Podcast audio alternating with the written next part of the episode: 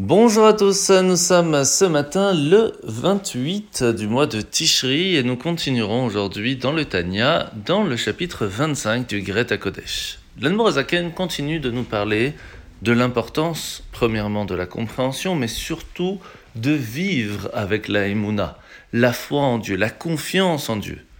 Et ce, pour chaque petite chose, au point que même si nous voyons une personne en train de faire quelque chose qui est contraire à ce que Dieu attend, eh bien Dieu se trouve quand même avec lui. Mais comment cela est-il possible?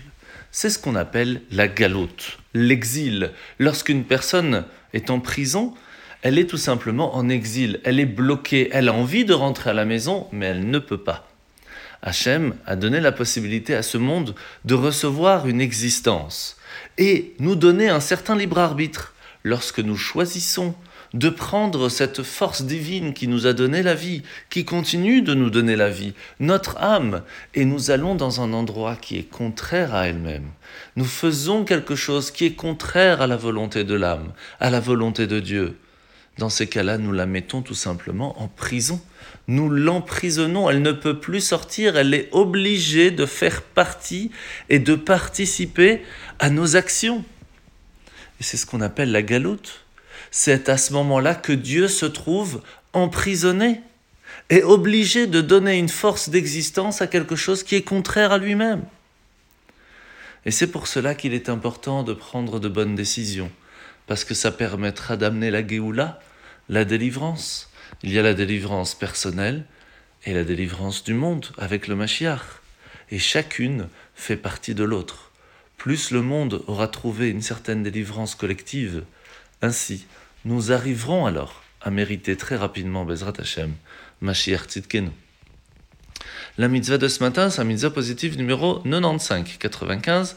Lorsqu'une personne prend sur lui de faire quelque chose et qu'il promet de le faire, eh bien, il se doit de le faire. Dans ces cas-là, si à un certain moment il se rend compte que ce n'est pas possible, eh bien, il peut aller devant un tribunal rabbinique pour enlever ce neder, ce vœu, ce qu'on appelle le atarat nedarim. Mitzvah positive numéro 92, 92. C'est la mitzvah du nazir qui va devoir laisser pousser ses cheveux, sa barbe. Et cela va aussi dans le fait que, même si, premièrement, il n'a pas le droit de les couper, il ne peut pas mettre quelque chose sur son corps qui permettrait d'arrêter la poussée. Cela va aussi avec. Mitzvah négative numéro 209. Le nazir n'a pas le droit de couper un de ses poils du corps, même un seul. Alors la paracha de la semaine, nous sommes aujourd'hui, parachat Noach, nous allons voir que Dieu va demander à Moshe, à, Noé, Noach, pardon, de, de construire une teva, une arche, pour que lui, sa famille et certains animaux vont pouvoir être sauvés du déluge. À un moment, il va lui dire, Beau est la teva, viens dans l'arche. L'arche, le mot teva, veut dire le mot. Pourquoi? Tout simplement parce que, au plan métaphorique, nous avons nous aussi, nous allons pouvons être noyés, noyés dans le business, noyés dans le métro boulot dodo, dans le travail de tous les jours, dans les soucis matériels. À un certain moment, il faut être sauvé de ce déluge.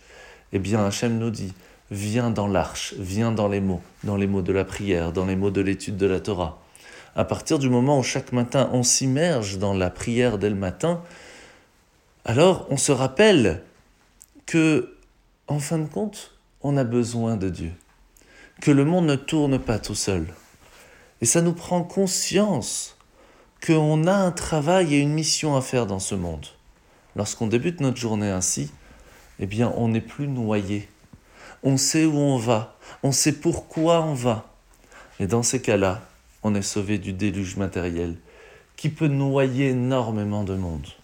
On espère que chacun d'entre nous puisse être sauvé de ce déluge et Bezrat Hashem, très rapidement, grâce à l'étude de la Torah et la prière de ce matin, eh bien, être sauvé pour avoir le nouveau monde avec ma chère Titkeno.